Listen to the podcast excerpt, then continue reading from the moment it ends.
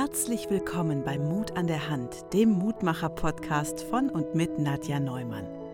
Schön, dass du zuhörst. Du möchtest etwas verändern und weißt nicht wie? Dann höre jetzt genau zu. In diesem Podcast spricht Nadja mit interessanten Menschen, die genügend Mut an der Hand haben, ihr Leben zu verändern und außergewöhnliche Dinge zu tun. Du kannst das auch. Liebe Nadja, wer darf dir denn heute eine spannende Geschichte erzählen? Und heute habe ich den lieben Markus bei mir im Podcast. Herzlich willkommen. Hallo Nadja, einen wunderschönen guten Morgen. Guten Morgen aus Hamburg, ne? aus Hamburg, ein, ja, einen lieben Gruß aus der schönsten Stadt der Welt. Oh, du bist verliebt in Hamburg, ne? Immer noch. Ja. Und das schon seit über 30 Jahren. Das ist Wahnsinn, tatsächlich ne? so. Toll. Ja. Ich bin auch gerne da. Also ist irgendwie ein anderes Feeling da. Ist Als es, es fühlt sich völlig anders an. Ich bin ja gebürtiger Ostwestfale. Ah, Ich komme ja aus Bielefeld, der Stadt, die es ja gar nicht gibt. Ich bin Ja, ja auch nur so eine Art virtuelle Projektion. Und dann stellst du fest, dass du dann hier oben in Hamburg im realen Leben ankommst. Und das ist nochmal ein ganz anderer Schnack. Das ist einfach wunder, wunderschön. ja, voll.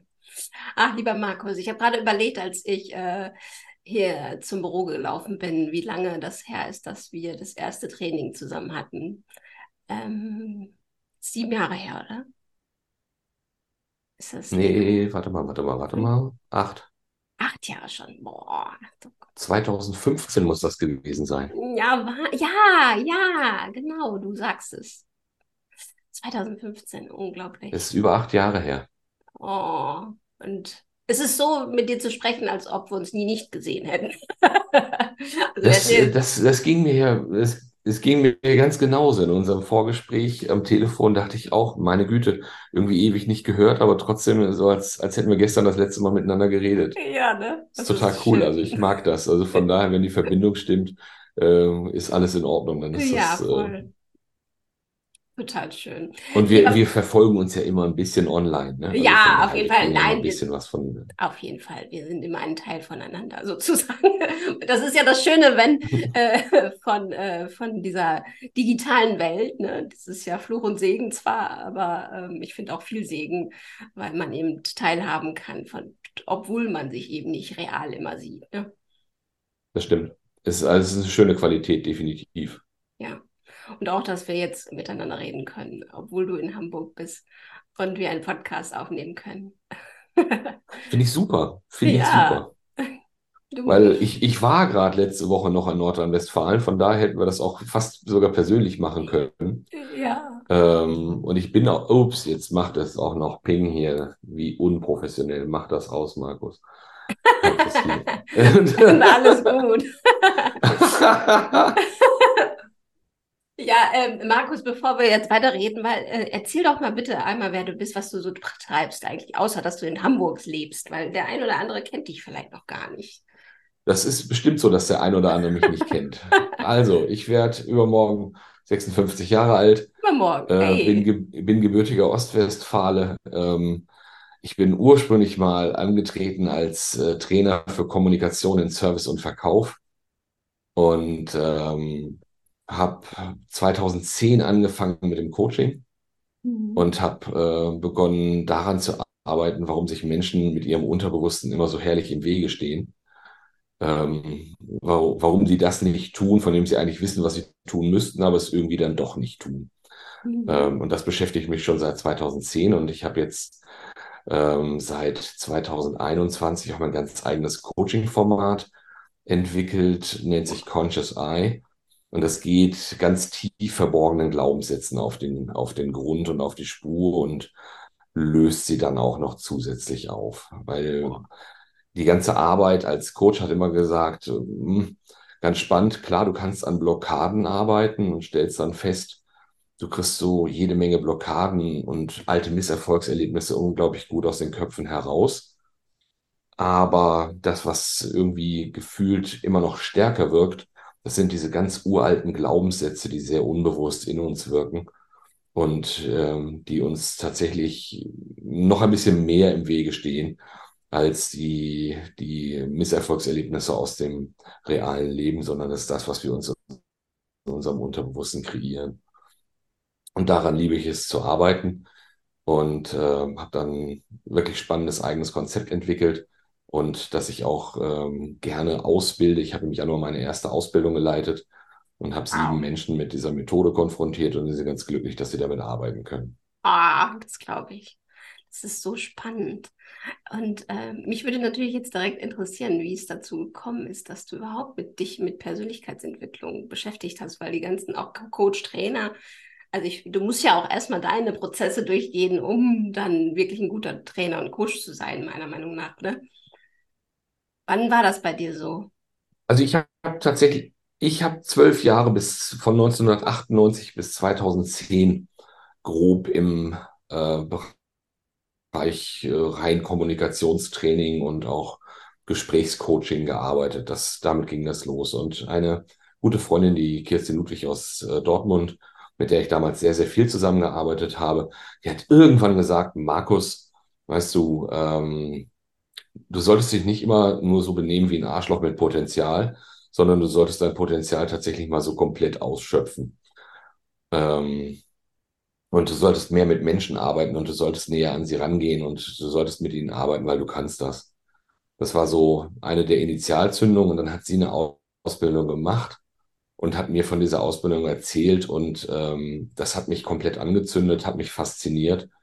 Ähm, und äh, sie hat mir sozusagen schon in ersten kleinen Zügen ein bisschen was von dem beigebracht, was sie dort gelernt hat. Und dann habe ich ganz, ganz fix danach auch die Ausbildung gemacht und habe damit gestartet ähm, als Wingwave-Coach. Ja.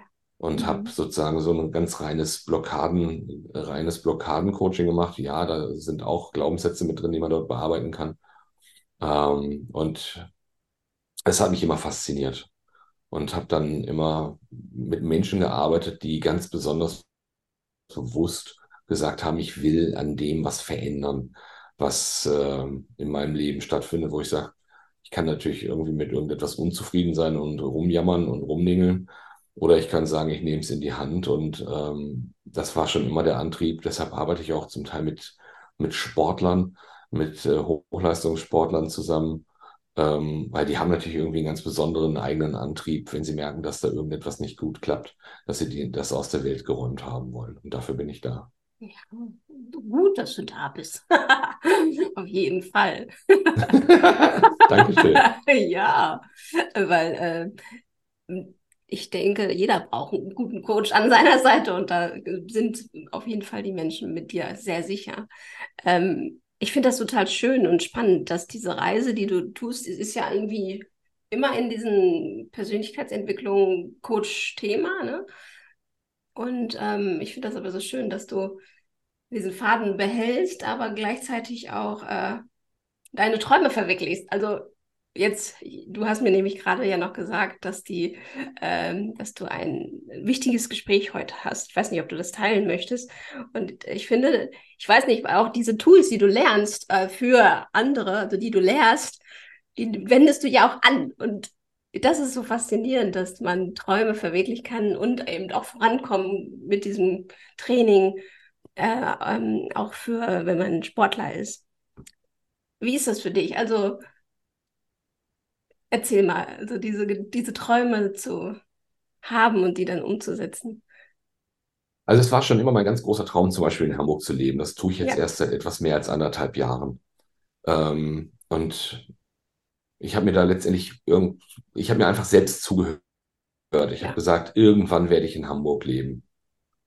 Das war der ganz große Traum. Dann habe ich mich gefragt, wann ist irgendwann?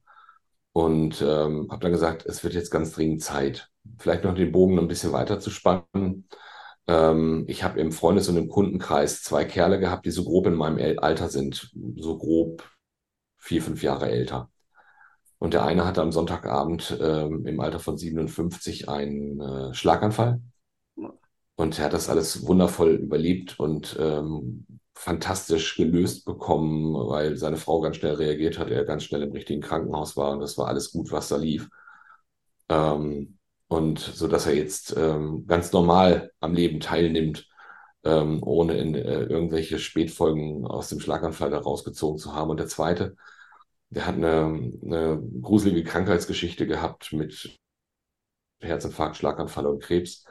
Der ist leider nicht mehr unter uns. Und dann habe ich mich gefragt, wie alt willst du werden und wann willst du anfangen, deine Träume zu realisieren? Dann habe ich gesagt, jetzt wird es Zeit. Und dann habe ich in Bielefeld meine Tore, meine Zelte abgebaut, die Tore geschlossen und äh, bin nach Hamburg gegangen in 2021 und habe gedacht, das war eine der besten Entscheidungen überhaupt, mhm. äh, weil da ist irgendwie nochmal ganz anderer Schwung in mein Leben gekommen.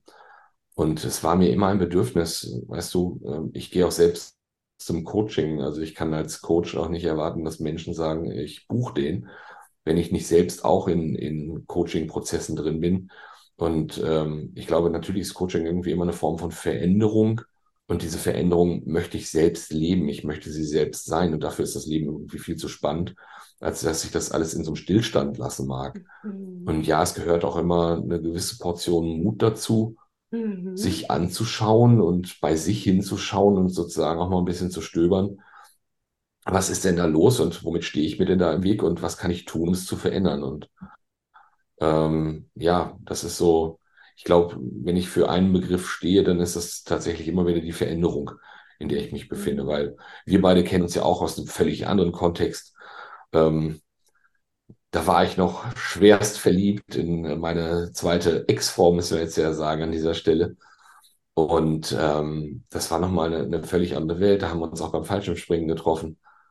Äh, ähm, da ist dein Mann doch gesprungen, ne? Ja, ich auch. Du bist auch, ah, stimmt. Ja, du bist, ja, natürlich, du bist ja auch gesprungen. Schnuppersprung habe ich auch gemacht. Den Schnuppersprung hast du ja auch gemacht. genau. Und äh, ähm, das war noch eine ganz andere Zeit, eine ganz andere ja, Welt und ja. es ist jetzt wieder anders und es ist total cool. Und um deinen Spoiler von eben aufzulösen mit dem gespannten Gespräch, ähm, ich geistere seit etwa zwei Jahren mit dem Gedanken auch rum, äh, auf einem Hausboot zu leben. Hm. Und ähm, habe heute um 13 Uhr das erste so richtig entscheidende äh, Vorgespräch, um das Ganze jetzt auch in die Tat umzusetzen. Und es sieht so aus, als, äh, als wird das klappen. wow, mega. Ach, wie ja. toll. Und das ist so toll. Und ich finde, das ist, das zeigt es ja. Also, dass du Träume, also wenn du mutig bist, deinen Träumen zu folgen, ne, dann, dann wird es ja auch wahr. Und da sind wir ja beim Mut. Deswegen interessiert mich natürlich auch, wie das für dich ist. Was ist Mut für dich? Was oder wie fühlst du Mut, wenn du mutig bist?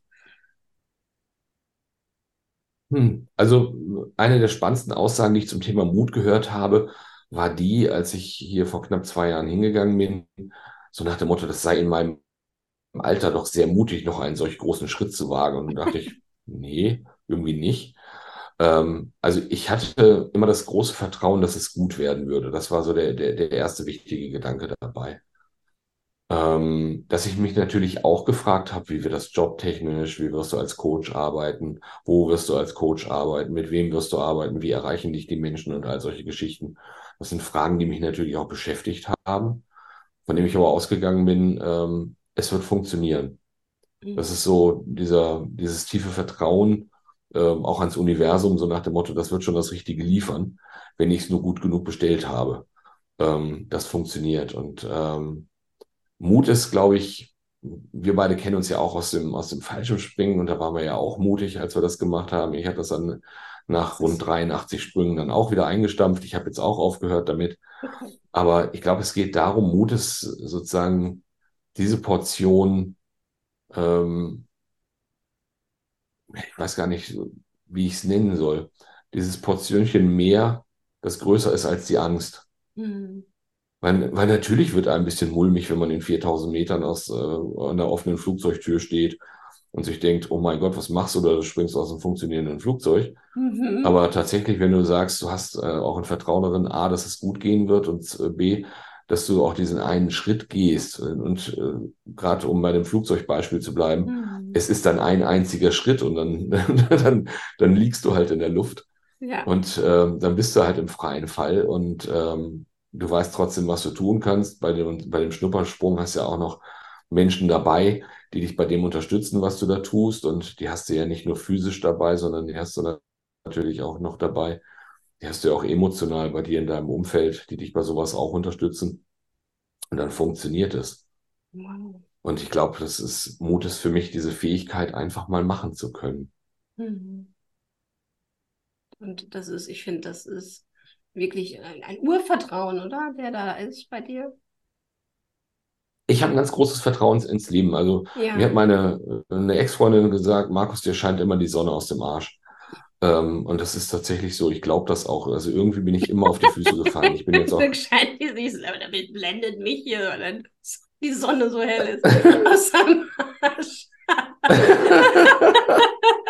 Ich finde das Bild sehr schön, weißt du? Das hatte ich jetzt direkt im Kopf. Ja, Ja. und äh, also es, es, es, das hat sie damals gesagt und ich kann Okay. auch nur sagen, ja, das war so und auch ist so. Ähm, ich bin jetzt seit fast 25 Jahren selbstständig und es ist Mhm. irgendwie immer gut gegangen. Es hat irgendwie immer geklappt und das war auch so. Ähm, ich bereite jetzt auch mein, meine Jubiläumsfeier vor. Im Uh, Oktober ist es dann soweit mit den 25 Jahren und dann sagte mir auch ein lieber Freund und Kollege von damals, sagte auch, da musst du doch aber auch diese Momente gehabt haben, wo es irgendwie gar nicht ging oder wo du nicht wusstest, wie dies oder jenes funktioniert, wie du deine Rechnung bezahlen sollst. Da kann ich nur sagen, nee, ich hatte die tatsächlich nicht. Also das war so, Wow. ähm, ich hatte mal eine, ich hatte mal eine fette Bürgschaft an den Hacken, von der ich dann sehr, sehr froh war, dass sie niemals gezogen wurde, sonst würde ich jetzt unter der Brücke wohnen. Ähm, aber, aber auch das ist gut gegangen, weißt du? Es Ja, ist so, ja. ähm, äh, ich habe es getan, ich würde es in der Form nie wieder tun, wie ich das damals gemacht habe, Ja. habe daraus gelernt und dann ist es gut. Also von daher, Ja, ähm, das ist es ja, zeigt es ja wieder, ne, dass man ja aus Fehlern lernt. Also, dass es ja gar nicht schlimm ist, wenn man Fehler macht, sondern eher auch mal gut, damit man mal ja, gewisse Dinge erlebt, um zu wissen, dass man es halt dann nicht mehr macht. ja, genau darum geht's. Genau darum geht's, aus den Fehlern zu lernen, aber trotzdem weiter im Machen zu bleiben. Weißt du, du könntest dich jetzt natürlich auch irgendwie für deine Fehler geißeln und dich anklagen und Gott, wer weiß was alles und mein Gott, wie doof bist du denn überhaupt gewesen und all sowas zu sagen. Nee, ähm, ich fand's nicht doof. Ich habe daraus echt eine ganze Reihe toller Erfahrungen gemacht, wertvolle Erfahrungen gemacht. Ich habe mich auch noch besser kennengelernt. Oh ja. Ähm, es ging damals irgendwie um 1,2 Millionen D-Mark, die ich als Bürgschaft, an den Hacken hatte. Und ich, mhm, genau. Ähm, und ich glaube, das war dann am Ende sogar für über fünf Jahre. Also es war Wow. schon, und ich hatte am Ende auch auf das äh, Unternehmen null Einfluss, aber die Bürgschaft steckte noch da. Ähm, aber auch so schlaflos sind meine Nächte dann nicht geworden, wie man es ver vielleicht vermuten könnte, sondern zu sagen, ich habe irgendwie darauf vertraut, weil die hatten auch einen Überlebenswillen mit dem Unternehmen, die wollten das auch nicht an die Wand fahren. Mhm. Und ähm, ich wollte auch nicht, dass die Bürgschaft gezogen wird. Und manchmal muss man sich ja nur die Frage stellen, wie willst du es haben? Und dann wird es schon irgendwie funktionieren. Ja, ja, das ist eine sehr gute Frage. Äh, Man konzentriert sich ja dann eher da, eben auf das, was man will und nicht auf das, was man nicht will. Und ich weiß nicht, wie, meinst du, äh, du hast ja viele Coaches. Erlebst du das noch viel, dass es eigentlich immer in die andere Richtung geht? Also, dass sie sich konzentrieren darauf, was man nicht will oder was blöd ist?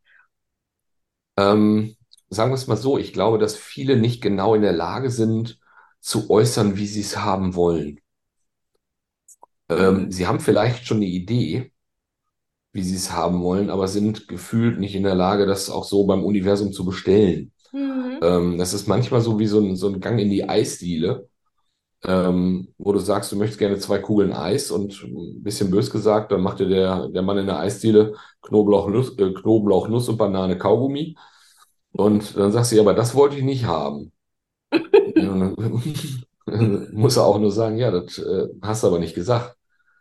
Und dann, und es, ich glaube, es geht genau darum, es genauso präzise zu bestellen, wie du es haben willst und dir Mhm. auch ein Bild davon zu machen, wie du es haben willst. Mhm. Und dann kriegt das Ganze auf einmal eine Dynamik, weil sich dann halt auch viele Dinge so ergeben und du hast, du ziehst die richtigen Menschen damit in dein Leben, wie es dann sein soll und all so etwas.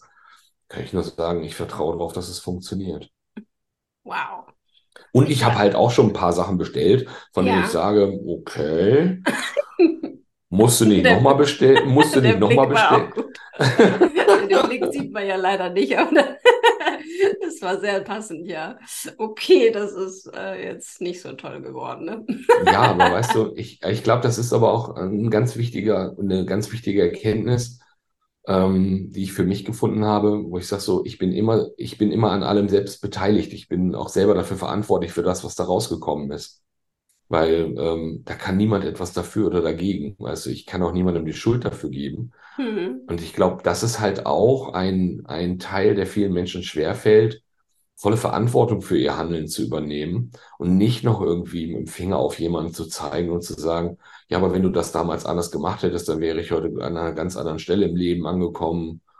Und ähm, da sind halt viele Menschen, die auch mit ihrer Vergangenheit gefühlt noch nicht abgeschlossen haben und immer noch ihrem, ihrem Umfeld, oft ihren Eltern, die Verantwortung dafür geben, dass es ihnen schlecht geht. Und äh, das finde ich immer sehr, sehr schade. Und das ist ähm, auch mein neues Coaching-Format ähm, räumt mit diesen Themen auf. Es geht darum, tatsächlich ähm, den Menschen zu verzeihen, Mhm. mit denen ich Mhm. gefühlt noch im Clinch stehe.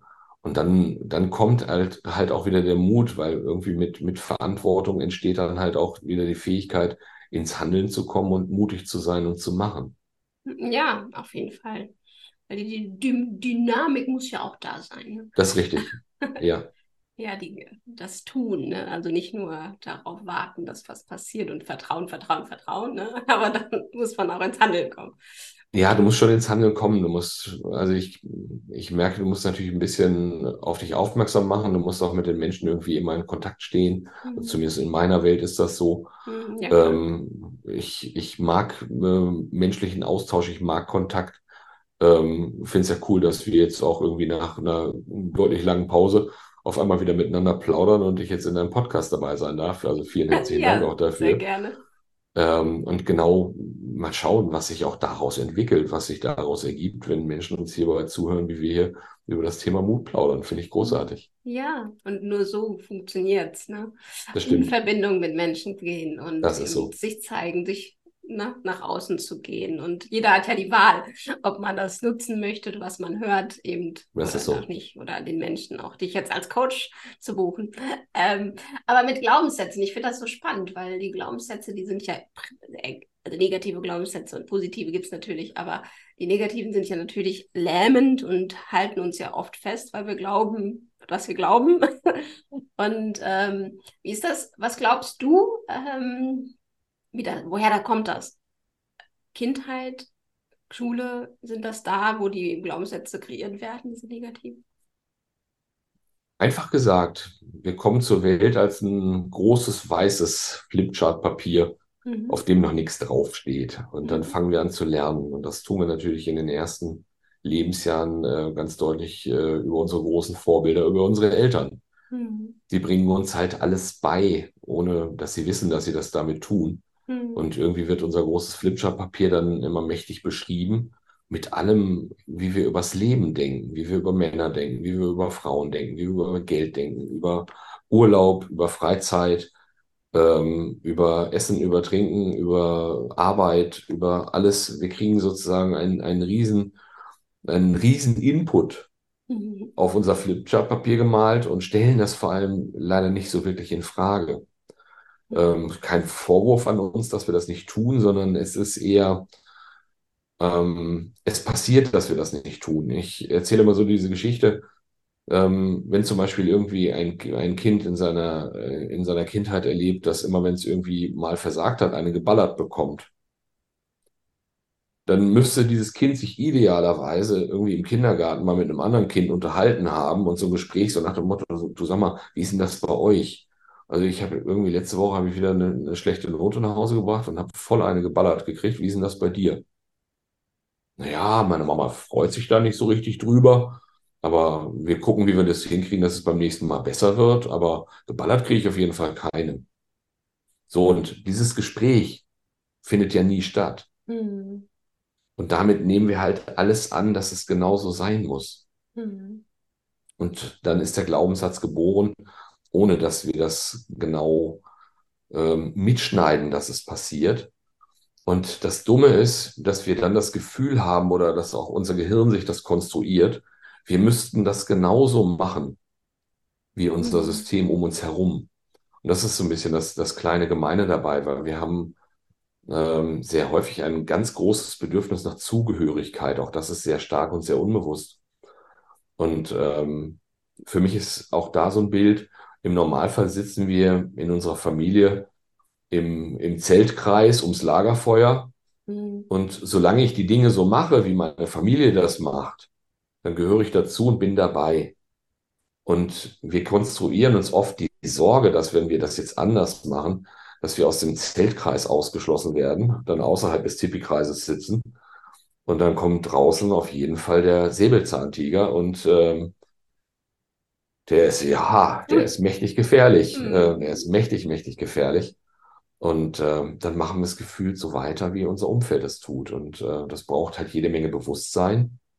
Es braucht ähm, die Fähigkeit, sich das an, oder überhaupt den, den Willen, sich das anzugucken. Mhm. Ähm, und auch zu festzustellen, ja, woher habe ich denn das? Und wie fühlt sich das auch nochmal an? Und auch durchs Gefühl zu gehen und dann auch irgend, also ich mache das viel übers Erleben, dass ich ähm, diese Belastung nochmal spiegle wenn ich im Coaching mit den Menschen arbeite, die dann sozusagen nochmal ein Gefühl dafür bekommen, ui, jetzt geht's aber los. Und, und das ist aber beengend oder das drückt mhm. oder das muss jetzt ganz dringend weg und was auch mal so passieren kann. Also sind ganz spannende Prozesse, die da ausgelöst werden. Ja, und das ist auch wieder sehr mutig, wenn man da hinschaut. Ne? Also der Mut, man braucht ja Mut, um sich klar zu sein, okay, ich schaue da jetzt mal hin und dann wird sich was verändern und dann gehöre ich vielleicht nicht mehr zu diesem Kreis. Ähm.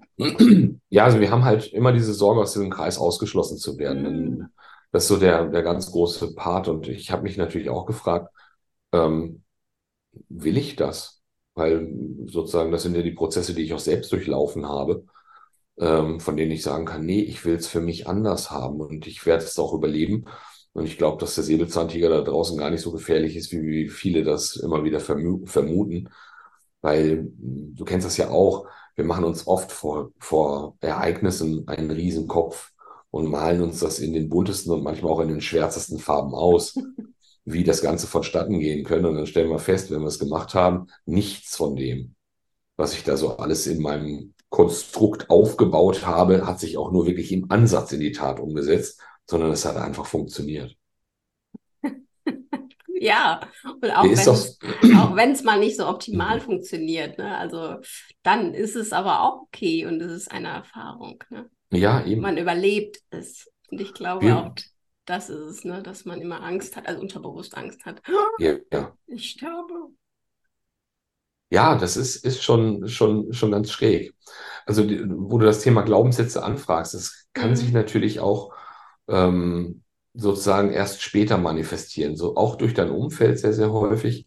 Ich glaube, eines der spannendsten Ereignisse, was auch zu der Coaching-Methode geführt hat, zu Conscious Eye, war ein Erlebnis mit einem Biathleten, hm. mit dem ich gearbeitet habe. Und ähm, das war noch aus Zeiten mit meiner Ex-Frau, wo wir auch gemeinsam mit ihm gearbeitet haben und wir haben sehr, sehr stark blockadenorientiert gearbeitet. Und es geht um das Stehenschießen, was im Biathlon ja immer so ein bisschen Herausforderung ist, weil du musst ja sozusagen mit eigenen Armen für die Stabilität des Gewehres sorgen. Es geht im Liegen gefühlt für den Schützen immer ein bisschen leichter als im Stehen. Mhm. Und, ähm, und vor allem, es ging um den Stress, ähm, Stehen schießen, auch null Fehler schießen zu müssen. Wenn du gewinnen willst, musst du irgendwie die Null drauf haben. Du kannst zwar manchmal Glück haben, dass du auch mit einem Fehler noch aufs Podest bekommst, aber sozusagen eher schon zwingende Voraussetzung ist, dass du null Fehler schießt, damit du ganz weit vorne dabei bist. Mhm. Und das haben wir mit ihm bearbeitet, vorn bis hinten und alle möglichen Coachings, alle möglichen Ansätze, alle möglichen Blickwinkel und Misserfolgserlebnisse und all sowas richtig mit ihm rausgearbeitet. Und dann haben wir gedacht, mhm. okay, es wird gut. Das Abschlusstraining war sensationell. Die haben irgendwie zwölf Runden stehend geschossen. Mhm. Heißt 60 Schuss. Und seine Kollegen fanden es irgendwann schon so richtig furchtbar, weil er war dann irgendwie bei über 50 Schuss schon unterwegs und hat immer noch keinen einzigen Fehler geschossen. Bis sie dann am Ende um ihn herum standen und rumgefeixt haben, so nach dem Motto, und dann hat er den, den 60. von, äh, von 60, den hat er dann tatsächlich daneben geschossen. Ansonsten waren es 59 Treffer. Boah. Ähm, und dann war unsere Idee, also eigentlich müsste alles okay sein. Naja, und wie der Teufel ist ja dann ein Eichhörnchen Mhm. und meine Ex-Frau war auch an der, an der, an der Rennstrecke mit dabei. Und ähm, er hat beim letzten Stehenschießen nochmal, glaube ich, zwei Fehler geschossen. Mhm. Damit ist er aus der Top 10 rausgerutscht. Der war vorher sehr gut unterwegs. Und dann stürzt er gefühlt über die Ziellinie und schreit nur dieses scheiß Stehenschießen. Mhm. So, und wenn du die, die feste Überzeugung, den Glaubenssatz hast, dass Stehen, Schießen scheiße ist, ja, dann äh, liefert das Universum genauso, wie du es bestellt hast. Und dann war Stehen, Schießen auf einmal scheiße und der war wieder aus der Wertung raus. Also von daher, ähm, es hat halt nicht alles mit Kindheit zu tun, sondern es hat halt oft auch mit dem Umfeld zu tun, in dem du dich bewegst. Mhm. Weil wenn du irgendwie jetzt äh, zehn Trainingskumpels um dich herum hast, ähm, dann erzählen sich alle, dass Stehen, Schießen scheiße ist. Ja, gut. Und, dann ist es und dann glaubst scheiße. du es, Ja. dann glaubst es halt. Ja. Und das Gehirn will sich ja dummerweise nicht überraschen. Also das will ja, möchte ja keine Überraschungserfahrung haben, sondern wir wollen einfach Recht haben. Ja, ja, klar. Und Wir wollen uns ja eigentlich- gehen. ne? Den einfachen Weg und einfach mal Recht behalten wollen, Mhm. was durchaus schön ist, aber das ist, führt dann meistens zum Unglücklichsein. Ja. Ja. Warum? Das ist Warum? doch doof. Ja, aber es ist Ja. so. Aber spannend, oder? Wenn man sich da mal mit beschäftigt, wie, was für ein Konstrukt das Gehirn ist. Naja, und also das, das Gehirn hat da eine, eine unglaubliche Magie und Kraft, ganz Mhm. ohne Frage. Ähm, und ich glaube, somit die schlimmsten Glaubenssätze, die ich in, in den Köpfen meiner Coaches finde, sind die, die heißen, ich muss das Leben meines Mut meiner Mutter oder meines Vaters leben. Oh. Damit du sozusagen genau die gleichen Erfahrungen machen kannst wie Mama und Papa Mhm. um sozusagen im Zeltkreis zu bleiben. Und das ist für die meisten Leute wahnsinnig erschreckend.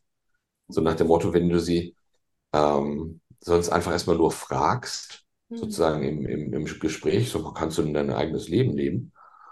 Dann sagen die, ja klar, ich bin ja schon 46 und es geht ja alles, es ist alles gut.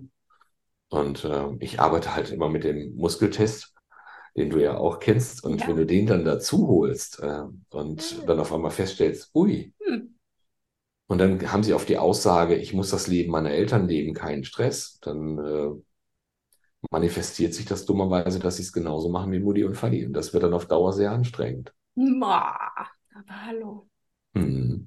Und das ist echt verrückt, oder? Dass das, weil man das ja bewusst gar nicht will, also auch nie im Feld hat, aber dann unterbewusst so abmanifestiert wurde, dass das, dass man glaubt, also dass man das Leben leben muss.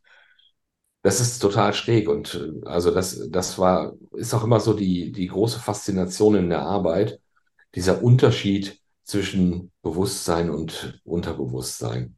Die, fand- den fand ich immer faszinierend, weil wenn du mit den Leuten einfach nur auf kognitiver Ebene sprichst, dann sagen die, ja klar kann ich das. Nein, ich muss doch nicht das Leben meiner Eltern leben. Ich sag, komm, wir testen das einfach mal.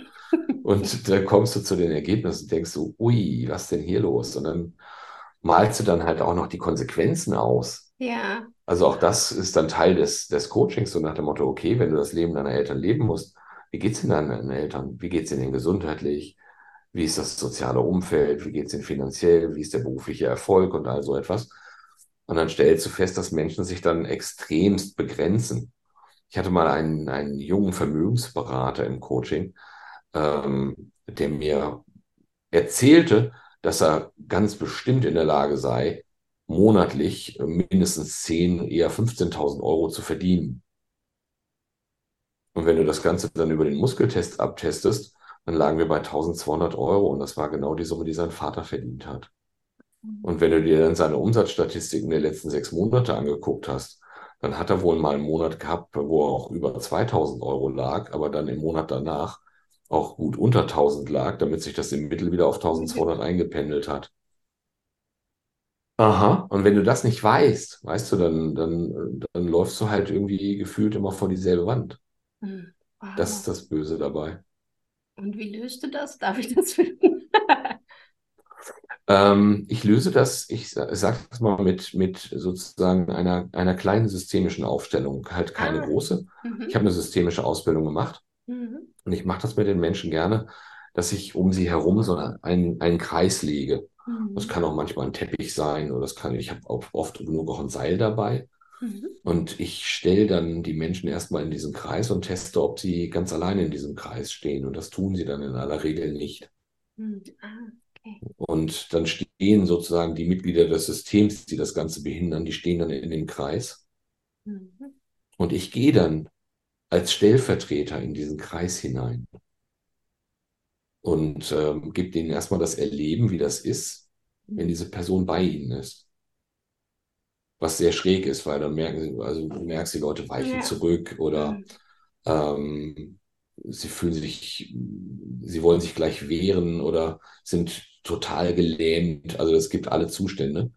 Und dann Mhm. geht es darum, einen Weg zu finden, diese andere Person aus meinem Kreis herauszubekommen, damit ich gut und ganz alleine für mich stehen kann. Und ähm, ich liebe diese Arbeit, wenn ich ähm, mit den Menschen ins, ins Arbeiten komme, ähm, dass sie so ein Erleben bekommen. Also ich mag das auch dieses, dass sie es körperlich spüren, was es mit ihnen macht. Und dass sie es auch körperlich spüren, was sie, was es mit ihnen macht, wenn die Person aus dem Kreis rausgeht. Ja. Also es ist total spannend. Ich habe das gerade am letzten Freitag mit einer Kollegin in Nordrhein-Westfalen erlebt. Ähm, da bin ich mal als einer dieser Störfaktoren in ihren Kreis reingekommen. Hm. Und ich stand schon im Abstand von drei Metern und das war furchtbar. Mhm. Ähm, das war total cool. Und dann bin ich außerhalb des Kreises an sie herangegangen und dann Mhm. standen wir fast Arm in Arm. Und das funktioniert auf einmal. Dann ist Nähe auf einmal möglich, auch als Stellvertreter, aber nicht in den Kreis. Wow. Und dann sozusagen dieses Erleben, ich gehe mal kurz in den Kreis, ich gehe mal wieder raus, was macht das mit dir? Und dann kommt Mhm. irgendwann diese Aufforderung, ja, dann, dann tu mal was, dass diese Person aus deinem Kreis verschwindet und lasse ich mich aus dem Kreis rausschieben. Das Mhm. funktioniert manchmal über, ich sag mal, energetisches Arbeiten, dass die Leute einfach sozusagen nur so eine kleine Mhm. Geste machen, das macht schon so wusch und ich fliege raus. Mhm. Aber es ist halt manchmal auch so, dass ich mich mit meinen Coaches ein bisschen raufe und mit ihnen wirklich ein bisschen kämpfe, ähm, auch ein bisschen Widerstand leiste. Und das ist ganz spannend, was, was dann da in diesen Prozessen passiert. Boah, oh, wie toll. Oh, kriege ich. Gänsehaut. Ja, ich kriege sie auch, weil ich mag diese Arbeit unfassbar, Ja. ähm, weil es ähm, auch in, in, es ist re eine relativ schnelle Methode, muss, so sagen, Ja. muss ich sagen. Ähm, und dieses, dieser Faktor Erleben steht bei mir ganz, ganz deutlich im Fokus, dass sie das mitbekommen. Ja, ich glaube auch, dadurch kann es sich auch schnell lösen, oder? Also ich glaube, wenn das körper körperlich erlebt wird, kannst du das schneller lösen, als wenn du es jetzt Mhm. nur mit, oder? Ja, das körperliche Erleben ist ein ganz, ganz großes Ding. Ähm, das, was ich mache, ist, äh, ich arbeite mit den Menschen auch an der Akzeptanz ihrer Gefühle. Wir sind ja im, im Arbeiten äh, oder im, im Umgang mit Emotionen oft so getrimmt, dass man ja gar nicht traurig, wütend oder ängstlich sein darf, sondern dass man eigentlich versucht, das wegzuschieben. Mhm. Und da verfolge ich einen ganz anderen Ansatz. Also gerade bei den negativen Emotionen heißt das auch, die mal anzuerkennen. Was dann auch wieder spannend ist in dieser Arbeit mit dem Kreis, ich gehe dann auch als Emotion in den Kreis. Ah, schön. Ähm, und ähm, wenn dann die Menschen anfangen, diese Emotionen zu akzeptieren und merken, die gehören gerade zu mir und ja, ich bin gerade wütend, ja, ich habe gerade Angst, ja, ich fühle mich gerade unwohl, ich fühle mich unsicher oder was ist. Und dann merken, dass das alles gar nicht so schlimm ist, dann kommt da ganz, ganz viel Ruhe rein. Mhm. Aber interessanter ist es noch, und es geht nicht nur um negative Gefühle, sondern ich habe festgestellt, dass viele meiner Coaches auch unglaublich große Probleme haben, positive Gefühle zu akzeptieren. Oh, Mhm. Und das könnte unter anderem sein, das Gefühl des Mutigseins. mhm. Und dann gehe ich als Gefühl des Mutigseins in den Kreis. Und das Doofe ist, dass viele Menschen dann anfangen, mich auch als dieses Gefühl rauszuschieben. Weißt du, sie sind dann nicht mutig, weil sie dieses Gefühl gar nicht akzeptieren können, weil auch ihr Umfeld dieses Gefühl nicht akzeptieren können. Bei uns sind wir alle eher feige. Dann Mhm. akzeptiere ich das als Einzelner nicht, dass ich mutig bin. Und ähm, das ist richtig abgefahren. Das ist dann, wenn die Leute anfangen, mich dann aus diesem Kreis rauszuschieben, gehe ich so hin und sage, na, willst du dir das nochmal überlegen? Mit dieser Also- tollen, mutigen Stimme. Tatsächlich, also ich, ich ganz deutlich so nach dem Motto, soll ich wirklich gehen? Du entscheidest. Pass mal auf, ich gehe jetzt einfach mal. Nee, bleib doch mal. Nee, ich sag, also bleib doch mal. Klingt jetzt aber auch noch nicht wirklich einladend, bei dir zu bleiben. Und ähm, ich hatte am Samstag ein ganz tolles Coaching. Ähm, da war ich auch als positive Emotion dabei.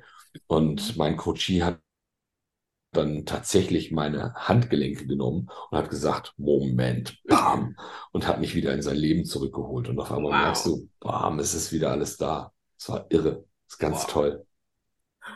Das glaube ich, ja. Total faszinierend. Und dann, das ist halt diese Geschichte. Ich glaube halt, dass, dass Menschen, wir können viel überreden. Natürlich, überreden kann man eine ganze Menge machen, aber ich glaube halt, dass wir oft genug auch ein, ein, ein Körpergefühl dazu brauchen um auch in die Veränderung zu kommen, um zu merken, wie schlimm ist es oder wie schön kann es sich dann auch im, im Gegensatz dazu anfühlen und diese Kontraste zu erleben. Mhm. Da geht mein Herz auch beim Arbeiten auf. Das ist toll. Ja, dann weißt du wieder, warum du, du, du das machst. Ne? so.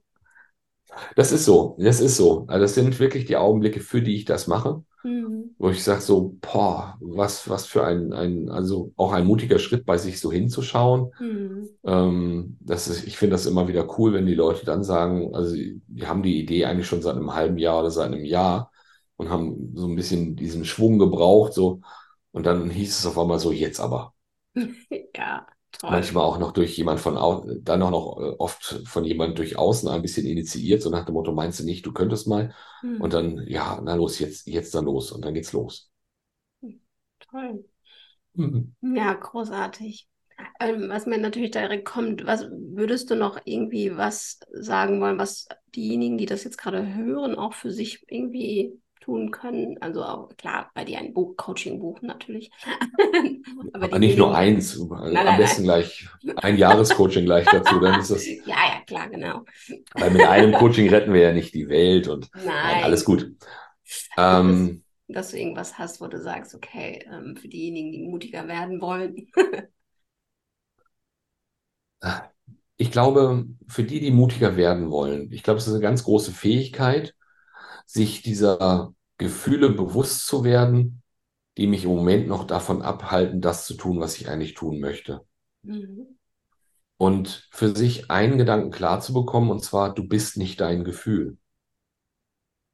Das ist ein ganz entscheidender Gedanke dabei, weil wir sind niemals unsere Gefühle. Wir sind auch nicht unsere Gedanken, sondern wir haben den Gedanken oder wir haben das Gefühl. Und das ist eine ganz andere Welt, in der ich dann unterwegs bin. Mhm. Und lieber Hörer, liebe Hörerin da draußen, wenn du das erlebst, ähm, dass da irgendwie gerade, ich nenne das mal, dieses indifferente Scheißgefühl ist, dann mit dir einen Dialog anzufangen, der beginnt, ich bemerke gerade, dass ich mich unwohl fühle.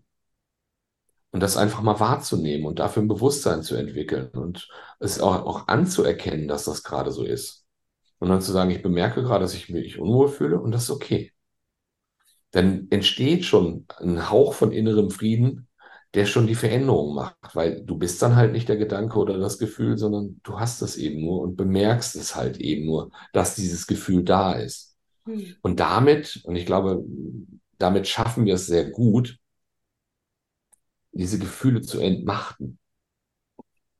Das ist so für mich, weil wenn ich als Gefühl in den Kreis von Menschen hineingehe, dann wollen die mich rausschieben und dann komme ich sofort wieder rein. Dann mhm. fange ich an zu pieken, dann pieke ich auch mal rum in Richtung der Schultern oder irgend sowas. Mhm. Oder pieke auch mal in die Seite oder was es auch immer ist. Ähm, dass in diesem Augenblick, solange sich die Leute höllisch dagegen wehren, hat dieses Gefühl eine ungeheure Macht. Mhm. So, und wenn ich es schaffe, das einfach anzuerkennen, ja, da bist du jetzt gerade Gefühl, ist okay. Ja, ich bin traurig, das ist in Ordnung. Das darf ich jetzt auch gerade sein. Dann kommt so eine Form von Gelassenheit dazu und dann wird es dem Gefühl auch fast langweilig, mit dir zu kämpfen. Mhm. Das ist der schöne Gedanke dabei, weil da kann sich Ruhe ent entwickeln, wenn du bereit bist, das zuzulassen. Mhm.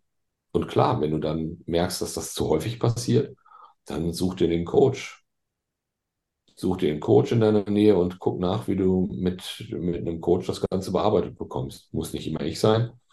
Ähm, und das ist immer eine Frage des persönlichen Geschmackes auch dabei. Und äh, ich mag halt dieses, dieses sehr nahe, dieses sehr enge, dieses spiegelnde Arbeiten. Das ist das, was ich unglaublich mag. Und äh, dann kriegen die Leute eine Idee, wie ihre Gefühle mit ihnen umgehen. Mhm. und wie sie mit ihren Gefühlen auch agieren können. Ich glaube, das ist der ganz wichtige Part dabei, dass wir auch unsere Gefühle ein Stück weit in der Hand haben. Mhm. Also wir können Dinge verändern. Ja, schön. Ja, ne? Ja, das ist auch so ein Game, Game Changer gewesen, dass ich das gelernt habe, dass ich nicht meine Gedanken bin und dass ich nicht mein Gefühl bin. das, das, ist hilfreich. Ja, das sonst war so, also, wow. Sonst rutsche ich halt, sonst rutsche ich halt echt massiv ins Drama ab. Ja, klar. Und ähm, das wollen wir ja alle nicht. Also von daher, wenn wir das dann einfach mal gemerkt haben, wir sind gar nicht unsere Gefühle oder wir sind gar nicht unsere Gedanken, dann wird es schon viel entspannter voll bin ich jetzt auch wieder, wo du sagst, total entspannt. ja, sehe ich, sieht gut aus. In welchem Wald sitzt du da eigentlich? Ja, in einem rosa Wald. Wow, Hammer. Ja, ne? in meinem ja, Zauberwald. Das ist ein schöner Zauberwald dahinter dir. Also ich habe ja. das die ganze Zeit schon mit Faszination betrachtet. Ja, ne? Ja, ich habe eine schöne Rückwand mit rosa Blättern, ist das vom Baum. Ja, Blütenblätter. Ich glaube, das ist eine ähm, Kirschblüte. Ja, ich fühle mich auch sehr wohl hier im Wald. ähm, lieber Markus, ich würde gerne zum Schluss, also so langsam kommen wir zum Schluss, einmal noch wissen, hast du für dich irgendwie so einen Glaubenssatz oder ein Mantra, was du für dich, das dich mal gerne begleitet? Also ganz aktuell mhm. ist es die, die ständige Frage, wie will ich es haben? Das ist äh, im Moment, äh, das ist auch nicht nur einfach dahergeredet, weil schau mal, ich, ich mache den Baby mal ab. Ja, Und das ist ein Zettel, der klebt, der klebt auf meiner Tastatur neben dem Touchpad ja. dieses, dieses Gerätes aus Cupertino. Ähm, und da steht drauf, wie will ich es haben, damit ich mich immer wieder daran erinnere. Ja. Und ähm, ich habe auch immer einen Blog mit Haftnotizen, ähm, dass wenn noch irgendwie was Neues kommt, was mir gerade wichtig ist, ähm, jetzt zum Beispiel ähm, habe ich hier oben, oben an meinem Küchenschrank ähm, ein Bepi dran stehen, der einfach heißt, ich glaube an meine Größe. Ah, das ist auch schön. Und ähm, lieber Hörer, liebe Hörerin da draußen, das kannst du genauso machen, weil so ein Stapel Haftnotizen bestellen kannst du und äh, dich mit diesen Informationen ähm, immer wieder zu konfrontieren, kannst du auch. Also von daher ist das, ich halte es für eine ganz wundervolle Methode, ähm, sich mit positiven Botschaften immer wieder zu umgeben. Mhm, auf jeden Fall mache ich auch. Die, durch meine jahrelange Persönlichkeitsentwicklung habe ich immer irgendwelche Zettel irgendwo kleben, weil ich mich immer wieder daran erinnere. Oder diese Frage finde ich auch sehr, sehr schön. Wie will ich es haben? Also die ist, die ist jetzt so seit einer, seit einer guten Woche ist die ganz mhm. ständig unter, unterwegs bei mir. Schön. Ähm, und ich merke, je, je stärker ich mich mit diesen Gedanken konfrontiere, desto konkreter werden halt auch die Erfolge, die sich einstellen. Wie will ich es haben? Manchmal mhm. ist es halt nur der Parkplatz, der sich dann ganz schnell finden lässt. Ähm, gestern hatte ich einen magischen Moment. Ich wollte unbedingt ähm, einen von meinen neuen Conscious Eye Coaches treffen, die Iris, die in Hamburg lebt. Mhm. Und äh, ich muss auf dem Rückweg, ich war gestern auf meinem Boot und auf dem Rückweg fahre ich mit dem Fahrrad durch ihren Stadtteil, durch Wilhelmsburg. Mhm. Und ich dachte, ach, bevor du da lang fährst, rufst du sie nochmal an. Sie angerufen, passierte nichts. Und während ich so weiterfuhr, dachte ich, die Statur da vorne kenne ich. Den Hund daneben kenne ich auch. Und wir haben uns live in Farbe getroffen. Wie lustig, und, ja. und dann, dann hatte das irgendwie gerade die richtige Frequenz und die Schwing Schwingung hat gepasst. Und dann sind ja. wir uns live in Farbe über den Weg gelaufen und haben noch ein schöne anderthalb, zwei Stunden miteinander draußen gesessen. Es war schönes Wetter gestern in Hamburg und wir haben es total genossen und noch ein bisschen gequatscht und das ist richtig cool. Also von oh. daher, liebe Hörerinnen, liebe Hörer, frag dich ständig, wie willst du es haben? Und wie will ich mich fühlen? Das finde ich auch sehr schön. Ja, das ist auch schön, ja, richtig. Ja, wie will ich mich sehr fühlen? Sehr cool. Ja, oh, wie schön. Ach, danke schön, lieber Markus. Es war so Ich danke schön. dir, meine Liebe. Ja. Ja, und wir sind jetzt viel mutiger geworden durch dich. Weil die Leute endlich wissen, wie sie es haben wollen. Das ist ja. Idee. Sehr cool. Auf jeden Fall. Ist, ich finde, das ist ein riesenguter Tipp. Dank, danke auf jeden Fall, dass ich dabei sein durfte. Ja, danke, danke für dein Sein und danke für deine Zeit. Ach, ich freue mich, dass wir jetzt wieder verbunden sind. Auch wenn wir nie getrennt waren, so richtig. Aber jetzt haben wir endlich mal wieder Zeit miteinander verbracht. Das war sehr schön. Ja, finde ich auch. Vielen, vielen Dank. Ja. Und ich danke natürlich auch demjenigen, der gerade zuhört. Es ist schön, Oh dass ja, es gibt. Ja. Und Dankeschön fürs Zuhören, dass du bis hierhin durchgehalten hast. ja, auf jeden Fall. Vielen Dank, dass ihr uns zugehört habt. Und natürlich nimm Mut an die Hand und geh ins Leben. Bis bald, deine Nadja. Bis bald.